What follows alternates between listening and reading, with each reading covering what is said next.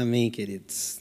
Eu quero nessa noite compartilhar com você algo que Deus né, tem falado. A gente tem todas as vezes que a gente sobe aqui, a gente fala isso que a gente quer compartilhar aquilo que Deus tem ministrado no nosso coração, né?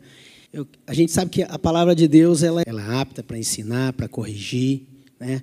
E nós sabemos que a palavra de Deus ela nos ensina a como ser, ao que fazer, me também ensina a como não ser e a como não fazer, né?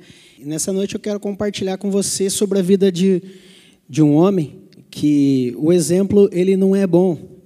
É, então eu queria, se eu tivesse que dar um tema, que eu não, não esbocei isso, mas se eu tivesse que dar um tema para minha palavra hoje, eu daria que era aprendendo com os erros de um homem chamado Sansão. Então, a minha, o tema da minha palavra seria, seria esse hoje. Né? Eu acho que você já ouviu muitas histórias a respeito sobre Sansão e Dalila. Antes do meu conhecimento bíblico, eu conhecia a história de Sansão e Dalila, como, como uma, uma, uma história de amor contada pela Bíblia. Né? E, na realidade, não é isso. Aliás, não tem muito a ver com isso, não. Né? É, e se você já assistiu algum filme ou um, sobre, né, sobre o assunto, né, é, algumas coisas ficam meio fantasiadas no meio disso, e, e, parece que é isso, mas não é. Eu queria, queria falar a respeito de um chamado, um propósito para a vida desse homem. Né? Eu vou ler o texto depois, eu estou dando uma explanada aqui. E, e que para nós soa, fala de um tempo, ele, ele julgou Israel por um determinado tempo, a, a palavra fala que 20 anos, e acredito que Deus tinha grandes coisas para fazer através da vida dele. Mas por causa dos seus erros, né, isso foi. A história até nos conta que foi meio trágico o que aconteceu com ele. Né? Então, nós precisamos entender algumas coisas que a palavra nos ensina, nos mostra, e para a gente poder ajustar a nossa vida com aquilo que a palavra de Deus tem proposto a nós. Né? Então, é, a vida desse homem nos ensina algo negativo sobre o que nós não devemos fazer, sobre condutas que nós não devemos ter, e é sobre isso que eu queria falar com você nessa noite. Mas para isso, para a gente poder entender mais, pedir para você abrir a tua Bíblia lá no livro de Juízes, no capítulo 13, do verso 1 ao 5. Os israelitas voltaram a fazer o que o Senhor reprova, e por isso o Senhor os entregou nas mãos dos filisteus durante quarenta anos. Certo homem de Zorá, chamado Manoá, do clã da tribo de Dan, tinha mulher estéril. Certo dia o anjo do Senhor apareceu a ela e lhe disse: Você é estéril, não tem filhos, mas engravidará e dará à luz a um filho. Todavia tenha cuidado, todavia tenha cuidado não beba vinho nem outra bebida fermentada, e não coma nada impuro, e não se passará navalha na cabeça do filho que você vai ter, porque o menino será nazireu, consagrado a Deus desde o nascimento. Ele iniciará a libertação de Israel das mãos dos filisteus. Até aqui para a gente começar. É interessante, a gente sempre vê na palavra a maneira como Deus faz, né? Começa a falar que a mãe de Sansão era estéreo. Sara era estéreo. Ana, mãe de Samuel, era estéreo. Deus tem um jeito de fazer as coisas para chamar a nossa atenção. Deus quer chamar a nossa atenção com tudo isso. A palavra não está escrita que essa mulher era estéreo só para contar uma história. Isso aqui para a época era muito complicado uma mulher estéreo, né? Mas Deus quer manifestar a glória dele. Ele quer mostrar para mim e para você que ele quer manifestar a glória dele nas coisas improváveis. Né? Então, Sansão era algo improvável, mas Deus tinha um propósito. Então, sua mãe engravida, né? o anjo fala: Você vai engravidar, você vai ter um filho, e ele vai ser consagrado a mim desde o ventre. Ele vai ser nazireu. Eu não sei se você sabe, mas esse, o voto de nazireu, na época, era uma, uma pessoa que ela era separada, ela era consagrada desde o ventre da mãe, ela não, não poderia é, tocar em coisa imunda, cadáver, alguma coisa morto, ela não, ele não poderia é, tomava bebida forte e não tinha o seu cabelo cortado. Nós conhecemos também pela história que a força de sanção estava no seu cabelo, não é isso? É o que nós entendemos pela história, né? Todos nós entendemos que a força de sanção estava no seu cabelo, a força de sanção estava em Deus. O, ca o cabelo simplesmente era um símbolo do seu voto de Nazireu. Então nós vemos pela palavra que Deus tinha um plano traçado, um propósito traçado para a vida de Sansão. E se você gosta de, de imaginar, de pensar, a Bíblia não fala com quantos anos ele se levanta. Começa a contar a história aqui. A história é longa, depois você lê. A partir do capítulo 13, vai até o 16 ou 17, contando a história de Sansão. Depois você lê toda a história, que ela tem bastante coisa, tem muita riqueza no meio disso que talvez Deus ministre seu coração até de uma maneira diferente. Deus através da sua leitura, do conhecimento dessa história, Deus pode ampliar a tua visão, Deus pode tocar o seu coração e você enxergar coisas aqui, Deus falar com você que não falou comigo e vai ser benção para a sua vida. Amém? Então não conta a história, a história não fala com, com quantos anos ele começou a, a ser um guerreiro pelo qual Deus tinha o propósito da vida dele. Ela fala de um tempo, mas não fala com quantos anos. E se você começar a pensar um pouco, você vai né, viajar um pouco na história. Você imagina, o anjo aparece para essa mulher, fala com ela, ela fala com seu marido a respeito disso.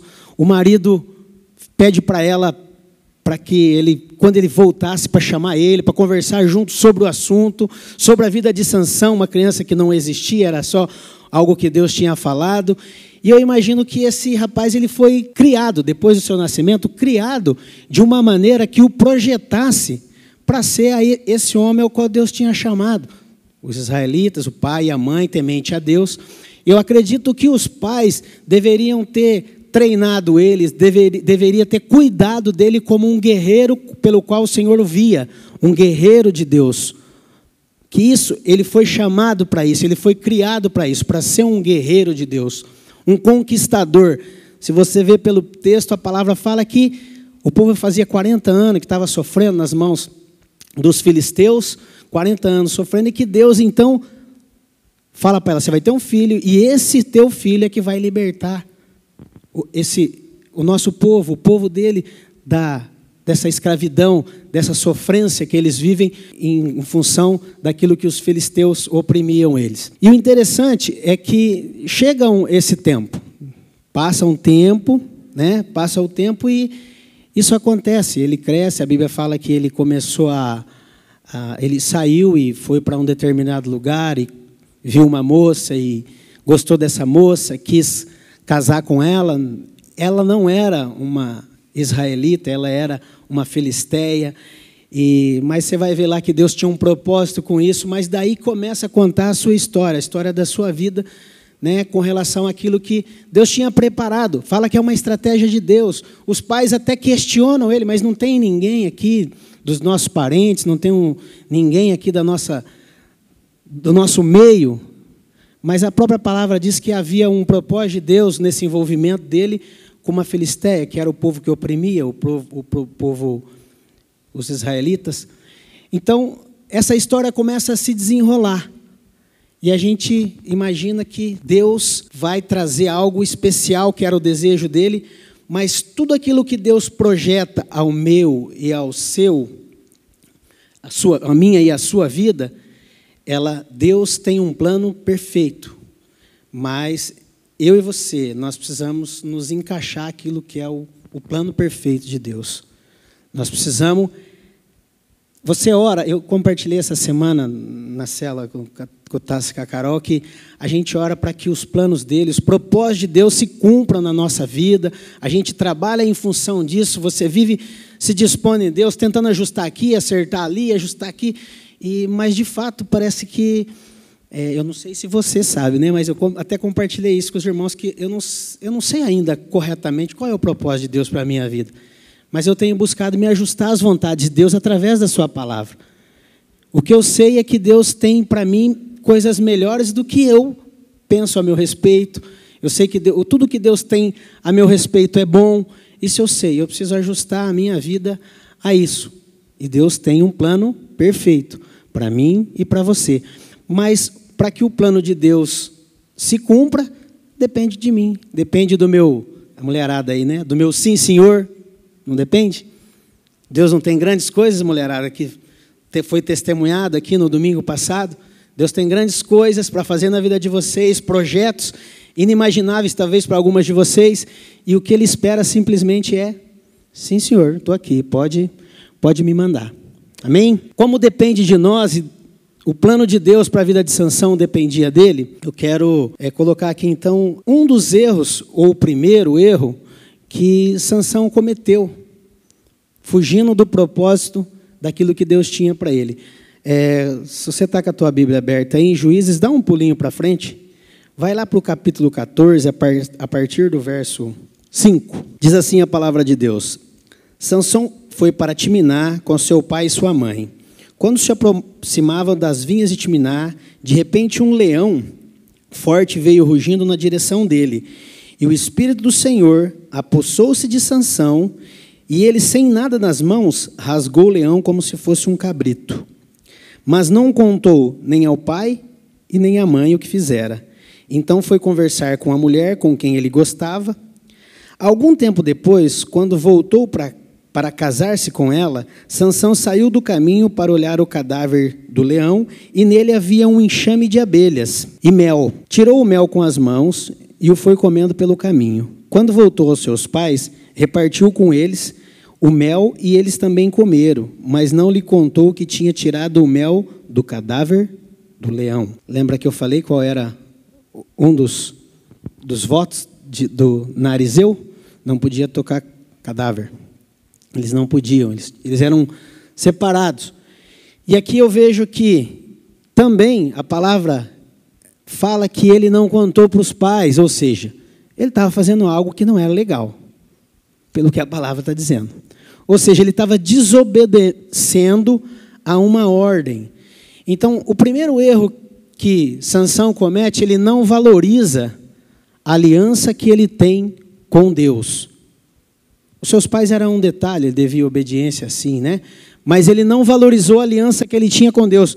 Como eu disse antes, com certeza Sansão cresceu sabendo daquilo que Deus tinha para ele, através das vidas dos seus pais. Como eu disse, seus pais deveriam contar as histórias, as, as histórias, o nascimento, isso é um milagre. Tem alguns aqui que têm filho que é milagre que é um milagre. Mulheres que não podiam ser mãe e hoje são. Com certeza, Sansão também, com certeza, sabia que ele era um milagre. Sua mãe não podia ter filho, mas que ela gerou porque Deus tinha um propósito para ele. Mas ele, a partir daqui, ele não valoriza a aliança que Deus tinha para ele, ou a aliança que ele tinha com Deus. E nós sabemos que nós, Quantos aqui têm uma aliança com Deus? Você sabe o que, que envolve a sua aliança com Deus? Eu quero te lembrar. Sua aliança com Deus envolve obediência a Ele, a Sua palavra. Amém? Sua aliança com Deus envolve santidade. Amém? A minha e a sua aliança com Deus envolve fidelidade a Ele. E a minha e a sua aliança com Deus envolve comunhão. Queridos, quando nós quebramos isso, como nós desobedecemos, quando nós somos infiel, quando nós deixamos a comunhão com Deus, a nossa aliança é quebrada. A gente colhe os frutos disso. A gente colhe os frutos disso. Então, precisamos entender uma coisa. É muito sério, a nossa vida precisa ser pautada no que diz a palavra e é algo muito sério. E eu não estou falando para você de não cometer erros, de não ter vacilos, não é disso que eu estou falando. Eu vi grandes homens da palavra de Deus que vacilaram, você conhece, são homens comuns. Sansão, apesar da sua força, que era fora do comum, que era algo que Deus tinha depositado nele, ele era um homem comum. Então nós precisamos entender que não é pelos, pelo fato de que a gente não vai cometer erros, que a gente vai errar. Há uma passagem bem interessante que você conhece sobre a vida de Davi. Davi foi chamado um homem segundo o coração de Deus. Davi, um homem segundo o coração de Deus, pisou na bola e pisou feio. E quando o profeta contesta ele, ele era o rei de Israel. Ele não arruma desculpa. Quando o profeta contesta ele, a Bíblia fala que ele se arrepende, ele rasga suas vestes, ele veste pano de saco, ele coloca sua cara no chão, sua cara no pó. Ele não fica arrumando desculpa. Ele não botou a culpa em Betseba. Ela sabia que eu estava aqui no palácio sozinho, ficou desfilando aí a mostra. Ele não coloca a culpa nela. Ele reconhece o seu erro. E nós conhecemos pela história quem foi Davi. Um homem comum, como eu e você. Um homem de guerra, um homem que tinha zelo pelo aquilo que era de Deus. Quando ele vai visitar os seus irmãos, visitar os seus irmãos, levar comida para os irmãos que estão lá na guerra, e ele vê o Golias insultando o povo de Deus, e o povo todo quietinho, o que, que ele faz? Vamos lá conversar com esse cara aí, não pode fazer isso. Não, quem que é esse cara? Quem que ele pensa que ele é, que está afrontando os, o Deus dos exércitos? Zelo, zelo pelo aquilo que é de Deus. Meu irmão, eu e você, nós precisamos ter zelo pelo aquilo que é de Deus, zelo pela casa, zelo pela palavra, zelo pela casa. Essa aqui para nós é a nossa casa. A casa de Deus para nós é essa aqui, a natural. Amém? Nós precisamos ter zelo por essa casa, cuidado por essa casa. Nós precisamos ter zelo pela palavra de Deus. Nós vivemos um tempo onde a gente tem visto tanto isso aqui sendo fora no mundo questionado, sendo debatido de uma maneira tão cruel, com o valor, com o nosso manual, tão cruel pelo mundo. A gente precisa ter zelo por isso, a gente tem que ter posicionamento com relação àquilo que é dito a respeito da palavra de Deus. Amém, queridos? Em nome de Jesus, que o meu e o seu coração seja um coração sensível a Deus, que a gente creia que Deus zela pela tua palavra. É o que ele disse. Mas que eu e você também possamos fazer o mesmo, zelar pela tua palavra, zelar pela palavra dele. Amém?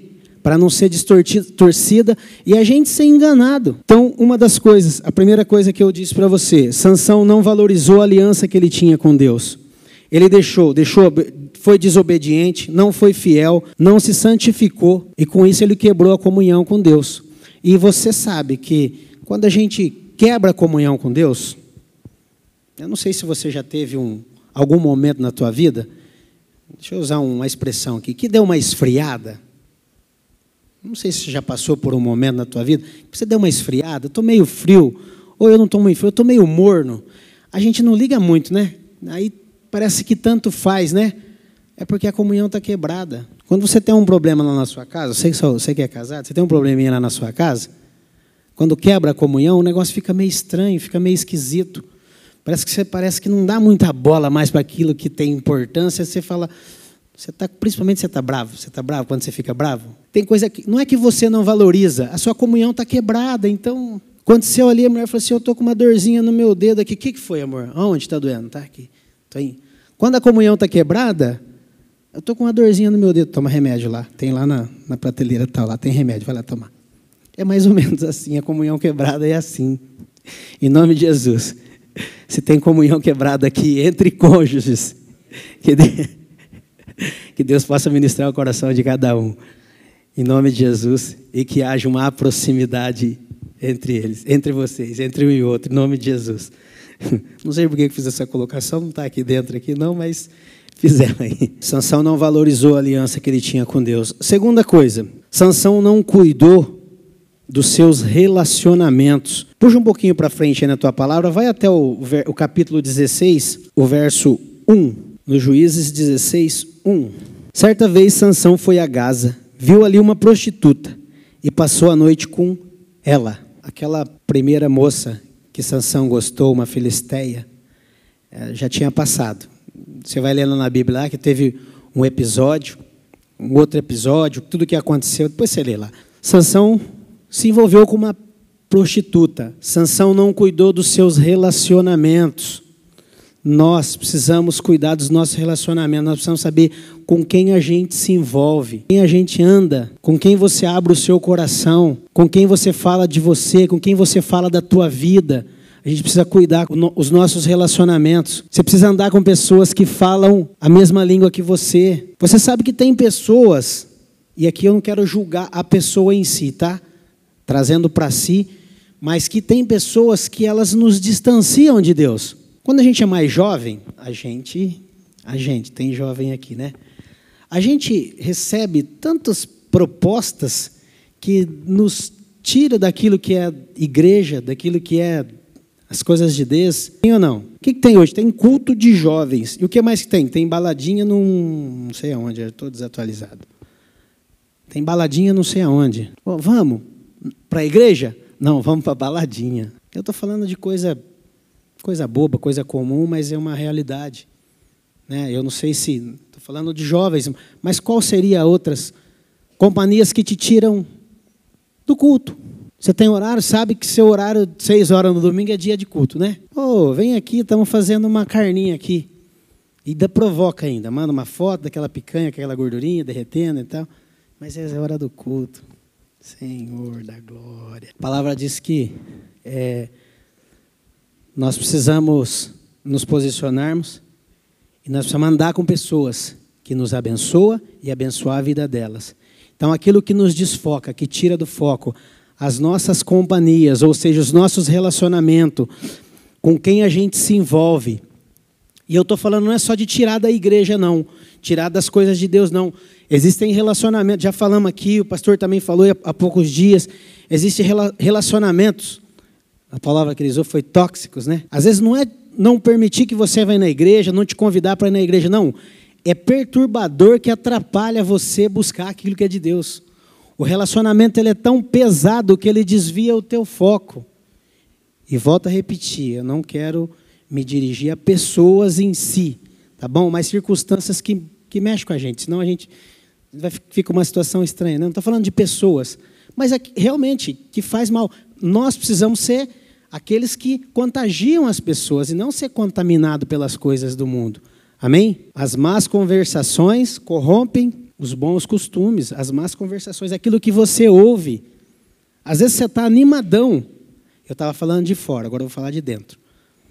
Você está tão animado com aquilo que está acontecendo na igreja, mas você ouve de um irmão, ah, mas você viu? Você viu o louvor? Como é que estava hoje? Como é que foi? Cara está animadão, não pôde ir no culto essa semana, não pôde vir aqui hoje. Culto de domingo que vem está animadão, pergunta para o irmão que veio no culto, como é que foi o culto lá? Ah, irmão, está meio esquisito, está meio estranho. Tem um carequinha pregando lá, não estou entendendo nada que está falando. Irmão, foi uma bênção. Foi uma bênção, eu não entendi nada, mas estava bom. Amém, queridos? Você consegue entender o que eu estou falando? Vocês conseguem entender, né? Não acontece aqui, né? Não, né? louvor é 10, a mídia é 10, né? 10. A palavra também é 10, o pregador é 10. Amém. Amém, queridos a gente precisa tomar cuidado e cuidar dos nossos relacionamentos, porque eles podem tanto nos aproximar de Deus, como eles podem nos afastar de Deus. Abre comigo a tua Bíblia no livro de 2 Coríntios, capítulo 6, verso 14. Diz a palavra assim: Não se ponham em julgo desigual com os descrentes, pois o que tem em comum a justiça com a maldade, ou a comunhão pode ter eh, com a, que comunhão pode ter a luz com as trevas? que harmonia entre Cristo e Belial, que há de comum entre o crente e o descrente, que acordo entre o templo de Deus e os ídolos, pois somos santuários do Deus vivo, como disse, como disse Deus, habitarei com ele, habitarei com eles e entre eles andarei, serei o seu Deus e eles serão o meu povo. Portanto, Saiam do meio, do meio deles e separem-se, diz o Senhor. Não toquem coisas impuras e os receberei.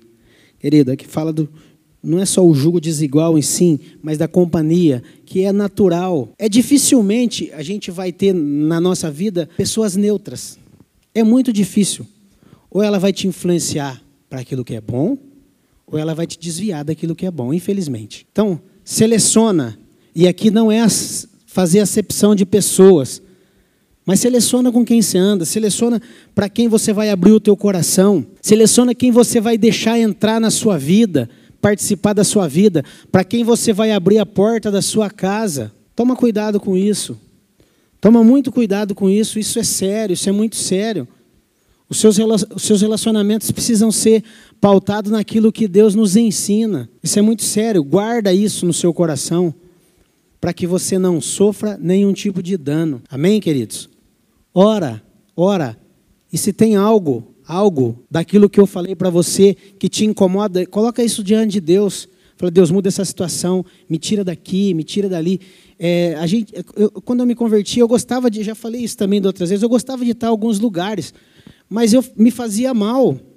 Alguns lugares me fazia mal e eu precisei deixar isso. Eu precisei deixar, precisei deixar pessoas, porque me fazia mal. E ainda contra o princípio que eu estava aprendendo. Eu ainda não era, não conhecia o que eu conhecia, conhecia muito. Hoje eu conheço um pouquinho mais, tenho muito que aprender, mas eu conhecia muito pouco. Mas o pouco que eu conhecia, o que eu ouvia era totalmente fora do padrão, fora do padrão daquilo que a palavra de Deus me instruía. Então precisei me afastar disso.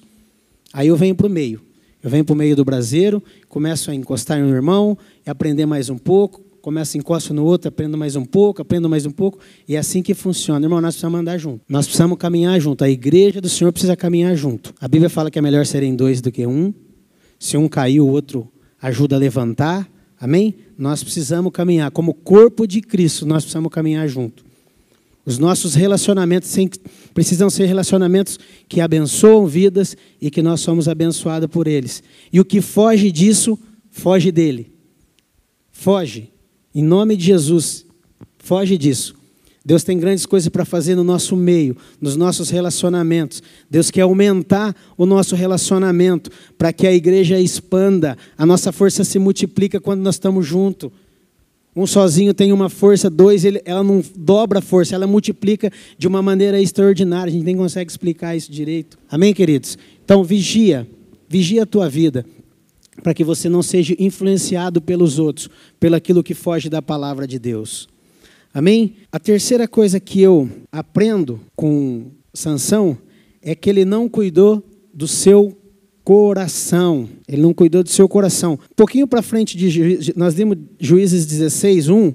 Vai para vai mim aí no 16 a partir do, ver, do verso 4. Depois dessas coisas, Sansão, né? Ele se apaixonou por uma mulher do vale de Sorek. Esse aqui, aqui já começa a falar de Dalila, tá? Já é outra mulher, não é aquela primeira que eu acabei de falar do relacionamento, não. Já é mais uma, agora é a Dalila. É, vamos lá, vou começar de novo. Tá? Depois dessas coisas, ele se apaixonou por uma mulher do vale de Sorek, chamada Dalila.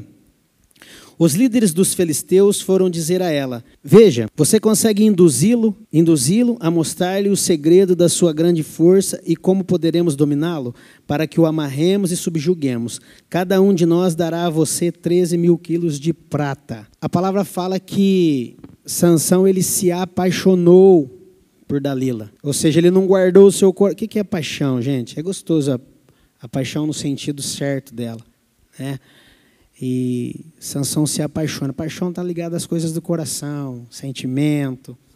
E aqui é mais uma prostituta. E ele se apaixona por ela. Só que ele não só se apaixona por Dalila. Ele se apaixona, se relaciona e ele começa então a brincar com as coisas de Deus. Nós lemos pelo texto que os filisteus chegam até ela e tentam então induzir ela a descobrir a contar para ela, para ela passar para ele. Eles compram ela, né? Eles compram Dalila. O segredo da força de Sansão. E por ele não guardar o coração, ele começa a brincar com aquilo. Ele começa a brincar com a. Não, se me amarrar com uma corda assim, assim, assim, corda nova, uma corda assim, assim, assado. E começa a brincar com isso. O coração dele começa a gostar daquilo, né? E, e a gente sabe que o, que o fim é trágico, né? Ele se apaixona e ele começa a então a, a desvalorizar aquilo que era tão importante. Deus chamou ele para ser o homem, que seria o guerreiro, que tiraria Israel da mão daqueles filisteus, tiraria eles da opressão. Ele não considerou isso. E eu não sei você, mas não tem como negociar com aquilo que é errado. Se o teu coração se inclinar para aquilo que é errado, é perigoso demais. É muito perigoso. Não dá para brincar com isso. É muito sério. E Sansão começa a brincar com aquilo. Uma vez, ele conta uma historinha. A Bíblia fala que ele dormiu no colo dela. E a historinha que ele contou, ela entregou. Ela estava sendo comprada, né? Ela entregou ele. Então os filisteus vêm para pegar Sansão. Ele acorda, arrebenta a corda quebra tudo, mata um monte de gente, e ainda continua. Aí o seu Com tudo isso, tem uma segunda vez. Não, mas você tem que me contar. Coração enganou. Não cuidou dele. Você dá um basta ali, né? Você dá a primeira vez que Dalila tenta enganar ele, ele dá um basta. Não. Ele estava gostando daquilo. Aí existe uma segunda vez. Até chegar ao ponto que não. Ele entrega os pontos de verdade. Ele conta a verdade e o fim é trágico. Eu não sei como é que está o seu coração hoje. A Bíblia diz que o nosso coração é enganoso. Nosso coração é enganoso. Enganoso é o coração do homem. Em nome de Jesus, irmãos, que a gente não seja enganado pelo nosso coração. A vontade de, Deus é boa, perfeita e agradável para mim e para você. Mas o nosso coração é enganoso. A gente precisa cuidar do nosso coração para que ele não incline para o lado errado, para aquilo que não vai, vai nos levar para a perdição. Nós precisamos cuidar do nosso coração. Cuida do nosso coração a palavra de Deus diz que de tudo que nós devemos guardar, guarda o quê? Por quê? Porque dele procede as fontes da vida, as fontes de vida. O que, que tem enchido o teu coração nesses dias, meu irmão? Do que você tem enchido o teu coração nesses dias? De coisas que é séria e você está brincando? Do que você tem enchido seu coração? Deus tem falado muitas coisas nesses dias. A gente precisa dar ouvido àquilo que é de Deus, porque a gente vai, pode ser enganado pelo nosso coração. A Bíblia fala de falsos profetas, fala dos últimos tempos, muitos seriam enganados. Essa é a base de tudo. A palavra é a base de tudo. Você quer alinhar o teu coração? Alinha o teu coração com a palavra. Sobre todo assunto que você vive, Alinha ela com a palavra. Alinha ela com a palavra de Deus. Quando seu coração começar a se inclinar para algo, vai a palavra de Deus. O que, que a palavra de Deus diz a respeito disso? O que, que a palavra de Deus diz? Porque senão posso ser enganado pelo meu coração. Eu preciso cuidar do meu coração, é porque dele que procede as fontes da vida. Cuida do teu coração, irmão, para você não ser enganado. Tudo começa com a desobediência de Sansão. Tudo começa com a desobediência. E quando você não conserta isso, é uma cadeia, é uma as coisas vão arrebentando, sabe? Arrebenta aqui, arrebenta ali, arrebenta lá, vai arrebentar no teu casamento, vai arrebentar nas tuas finanças, vai arrebentar. Em nome de Jesus, tá? Não vai arrebentar aqui. É só uma colocação. Pode arrebentar no teu casamento, pode arrebentar nas tuas finanças, pode arrebentar na tua família. Em nome de Jesus, se posiciona diante de Deus. Deus tem um chamado para mim e para você, amém? Deus tem um propósito para mim e para você. Amém? Eu vou falar disso no final. Mas Deus tem um propósito para mim e para você. A gente precisa se alinhar aquilo, tentar entender aquilo que Deus está falando, da onde que Deus te tirou, o porquê Deus te tirou daquele lugar, é onde que Deus te colocou e a maneira que Ele quer te usar. Nós vamos buscar uma direção de Deus para isso. Sansão vai ser o libertador, Sansão vai ser um guerreiro. Ele sabia disso, ele cresceu ouvindo isso, ele cresceu ouvindo dos seus pais, mas no meio do caminho se perdeu. Em nome de Jesus, que eu e você, e nem os nossos filhos, deixa eu falar um pouquinho a respeito disso. Você, pai, você sonhou com o seu filho, você planejou o seu filho. Deus falou até o nome do seu filho que você colocaria nele. Tá, ele nasceu. E depois? O que você fez? Você tem ensinado o teu filho o caminho que ele deve andar? Você tem ensinado ele a amar a Deus? Não, não quero te colocar na parede, não, tá, querido? Eu quero só te dar um alerta para você que tem filho, que teu filho é novo. Eu sei que tem coisa que depende da gente, tem coisa que não depende, né? Que foge do nosso controle, mas aquilo que depende da gente, a gente precisa ser fiel à palavra de Deus, aquilo que a palavra nos pede. Ensina teu filho o caminho que ele deve andar. Eu, deixa eu viajar um pouco aqui. Quando Sansão decide se casar com uma moça que não era não era da tribo deles, era uma filisteia, os pais questionam ele. Sim ou não? Os pais questionam, mas o pai não limita ele. O pai não limita ele. Ah, eu não quero entrar em detalhe, não. Havia um. Deus fala ali que tinha um propósito com aquilo e tal, mas aquilo não era comum, não era legal. E nós, como pais, às vezes começamos a abrir umas concessões que, infelizmente, vai gerar problema. Então, se posicionem. Se posicione, não deixe de falar a verdade. Nossos filhos vão ter escolha, vão fazer escolha, eles vão escolher, vão colher os frutos das escolhas, amém? Vão colher, é natural. Mas aquilo que está ao seu alcance, em nome de Jesus, faça. Não seja negligente, faça. Aquilo que está no teu alcance, aquilo que está nas tuas mãos, que é autoridade, que é poder que você tem, faça. Amém? Garanto para você que você não vai sofrer. Sansão, então, também não cuida do seu coração. E quando ele quebra essas regras. Queridos, eu sei que tem muita coisa aqui, como eu pedi para você, você vai ler depois essa história a fundo, ler toda a história. E em nome de Jesus, que você lendo essa história, Deus possa te revelar mais coisas, Deus possa falar com você coisas que nós nem tocamos no assunto aqui, que você possa fazer isso, que você possa conhecer essa história e que Deus ministre de uma maneira especial através da vida, através desse personagem, que, que Deus ministre a sua vida de, de forma especial, que você entenda não só o que foi colocado, mas muito mais do que isso. Que os teus olhos se abram, que a sua mente se abra e você possa agir de uma maneira falando: Eu não quero ser isso aqui que Gideão foi, mas Deus possa ministrar várias outras coisas na sua vida, amém? Eu pontuei essas três coisas aqui que nós podemos, três erros aqui, né? Então, primeiro, que ele não valorizou a aliança, que ele não cuidou dos relacionamentos, que ele não cuidou do coração. E a consequência de tudo isso, a gente vai ler aqui agora. É, no, no capítulo 21, no mesmo Juízes 16, capítulo 21, a partir do 21 até o 25. Os filisteus o prenderam, isso aqui depois, tá? Depois que ele entrega, depois que ele se entrega a Dalila, depois que ele conta a verdade sobre onde, da onde vinha a sua força, do seu, a força do seu cabelo, não era do cabelo, mas era um símbolo aqui. Depois que ele conta, os filisteus Pegam ele, cortam o cabelo, perde a força, prendem ele e a história diz isso aqui. Os filisteus o prenderam, furaram os teus olhos e o levaram para Gaza, prenderam-na com algemas de bronze e o puseram a girar um moinho na prisão. Veja bem, a primeira coisa aqui, furaram os seus olhos, perdeu a visão. Queridos, quando nós quebramos o princípio, muitas vezes nós não temos nossos olhos furados literalmente, mas nós perdemos a visão. E você sabe como anda alguém que não tem visão, tateando, anda tateando, anda procurando, perdeu a visão, às vezes não sabe o, o caminho certo. Irmãos, isso é muito sério porque Deus já deu visão a nosso respeito, sim ou não? Eu disse que nós não conhecemos, nós, talvez alguns até saibam, não conhecemos o propósito real de Deus para cada um de nós. Mas a palavra nos instrui os nossos caminhos maneira de proceder, maneira de andar, maneira de agir. Deus nos instrui. E quando nós quebramos os princípios, nós perdemos a visão. A Bíblia até fala disso, né? Como a gente vive perdido, né? Então, presta atenção. Não só perdeu a visão, como ele começou a gerar moinho. Botaram ele para fazer um serviço de um, de um animal, vamos dizer assim, né? Botou para fazer um serviço de um animal. Mais para frente a gente vai ver que eles zombavam dele, tiraram sarro. Quando a gente se perde, fazer serviço de um animal é carga, é pesado. Coisa que a gente não precisaria fazer, nós temos que fazer. A gente precisa se atentar para isso. Tem coisa que a gente não precisa, tem carga que a gente não precisa carregar.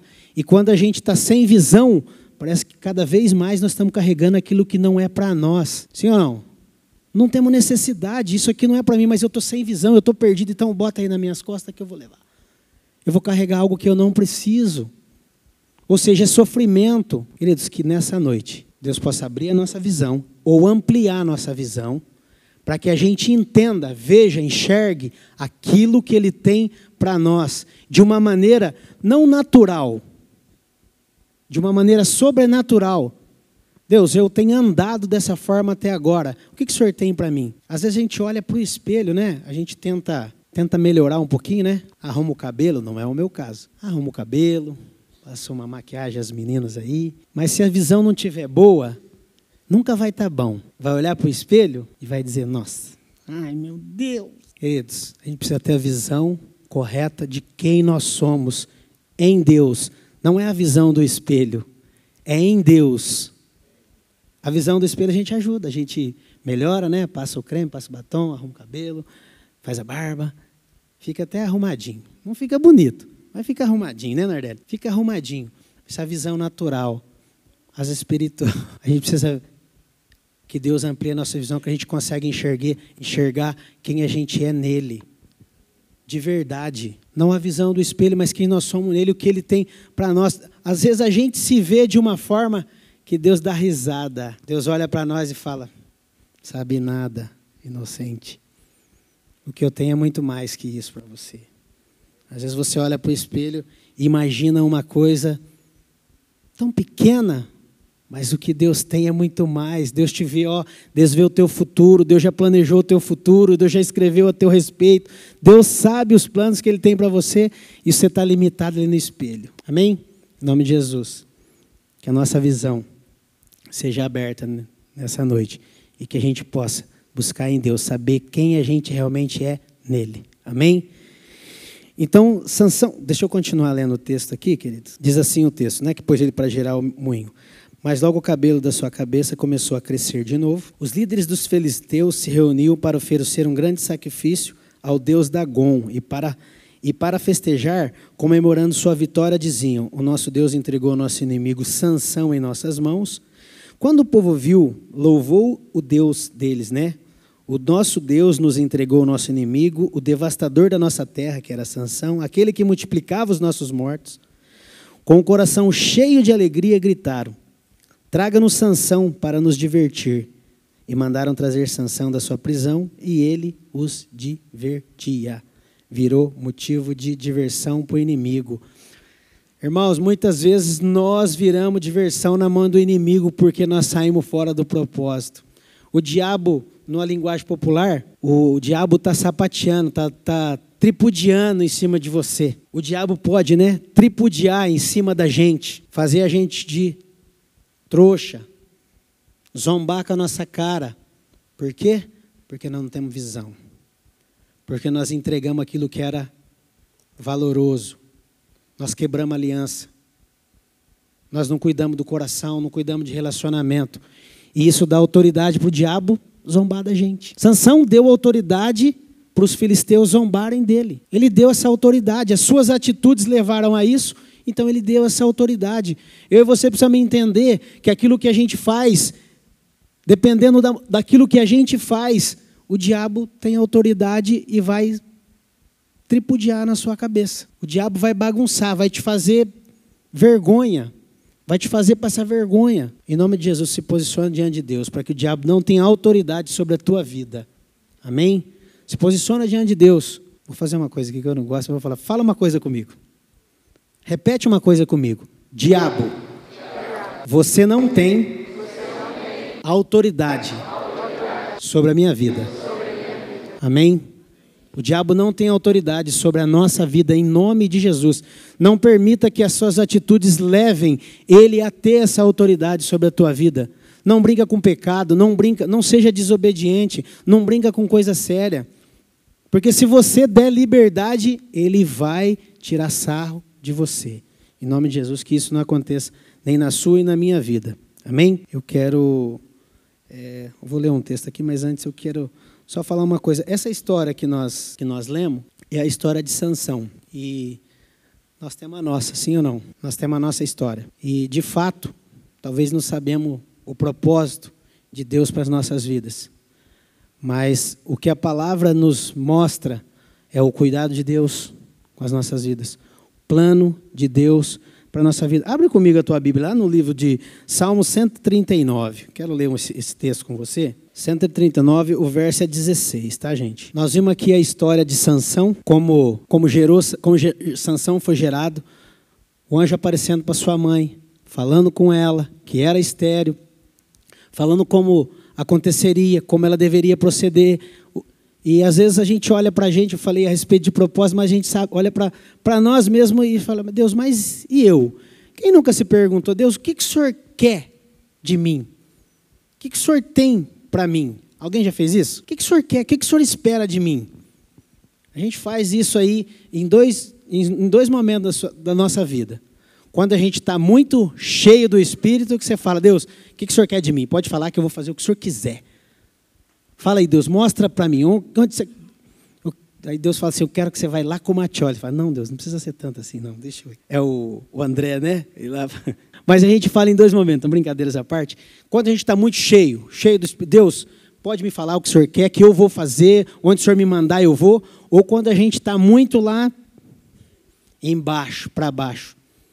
Aí a pergunta é a mesma, mas muda o tom. Deus, o que o Senhor quer de mim, Deus?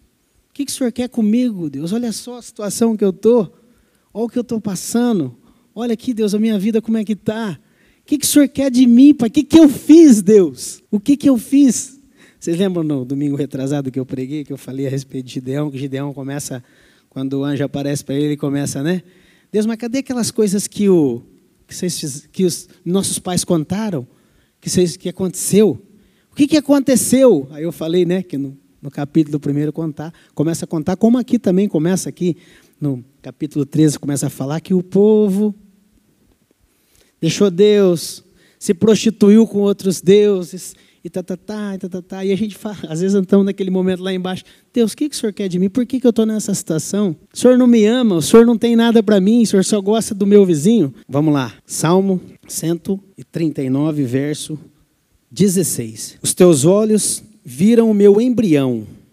Todos os dias determinados para mim foram escritos no teu livro, antes de qualquer um deles existir. Deus te conheceu antes da tua formação. E o que a palavra diz é que foram escritos no teu todos, ó, assim, todos os dias determinados para mim foram escritos no teu livro. Deus te conheceu quando você ainda era um embrião. E que ali ele já determinou quem você seria. Todos os seus dias foram escritos por Deus. Todos eles. Deus já tinha determinado a teu respeito. Deus é bom? Amém? Ele escreveu coisas boas a teu respeito. Deus é santo, ele santificou você. O que eu entendo pela palavra? A gente já ouviu algumas coisas a respeito, né? Mas que Deus, ele fez um, ele pegou um papel, escreveu todos os dias da sua vida, como diz o Salmo, e te deu outro em branco. E Deus fala: "O que eu tenho para você está aqui, o que eu escrevi. E esse aqui, você decide o que você vai fazer com ele." Você decide o que você quer escrever. Se você quer andar comigo, se você quiser me seguir, é só copiar, né? Tem ainda, eu não sei se isso tem na escola ainda, quando a gente aprendia a escrever, que tinha uma folha embaixo, como é que chamava aquilo? Carbono, um papel, carbono. Não sei se tem isso. Agora, como Deus escreveu a nosso respeito todos os dias, compete a mim e a você pegar aquilo que Deus escreveu e só copiar na nossa folha aquilo que é nossa responsabilidade. Que o carbono de Deus Carbono, né, irmã? Carbono de Deus colocado ali. A gente só copia aquilo que ele tem a nosso respeito, ou se a gente quer escrever uma história diferente.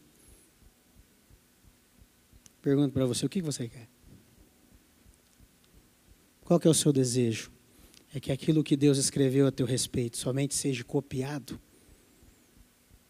Você tem o livre-arbítrio, você tem esse direito, você pode escolher. Mas a gente vai colher os frutos disso, como Sansão colheu. O final é trágico.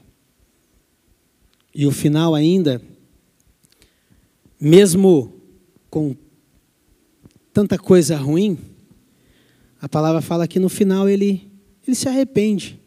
Né? Sansão se arrepende. Sansão pede para Deus mais uma oportunidade. Ali é a morte de Sansão.